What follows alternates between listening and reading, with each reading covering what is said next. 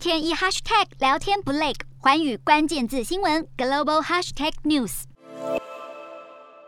首先看到国内二十三号本土新增两例确诊，九十五例境外移入，没有死亡个案。国际疫情方面，南韩新增将近五十万例，疫情曲线持续上升。Omicron 亚变种 BA.2 近期在南韩大爆发，检出率超过百分之四十，有报道指出很可能会成为下一个主流病毒株。日本新增超过两万例，疫情明显趋缓。大阪府确诊数是继一月十一号以来，时隔两个月单日新增再度低于一千例。印度新增一千七百多例，曲线虽稍微上升，但是康复率达百分之九十八，全国疫情正趋向明朗。越南新增病例超过十三万，日前因防疫限制，幼儿园常常停课，导致全国数千家私立幼儿园倒闭。印尼新增七千四百多例，随着当局加快实施疫苗接种计划，超过百分之七十的印尼人打了第一剂疫苗。中国单日新增两千六百六十七例，当中本土病例近两千六百例。深圳、东莞及上海疫情严峻，当地加强防疫管制。有媒体报道，这恐怕会导致电子供应链物流不顺。美国新增两万三千多例，眼看欧洲的 BA.2 疫情升温，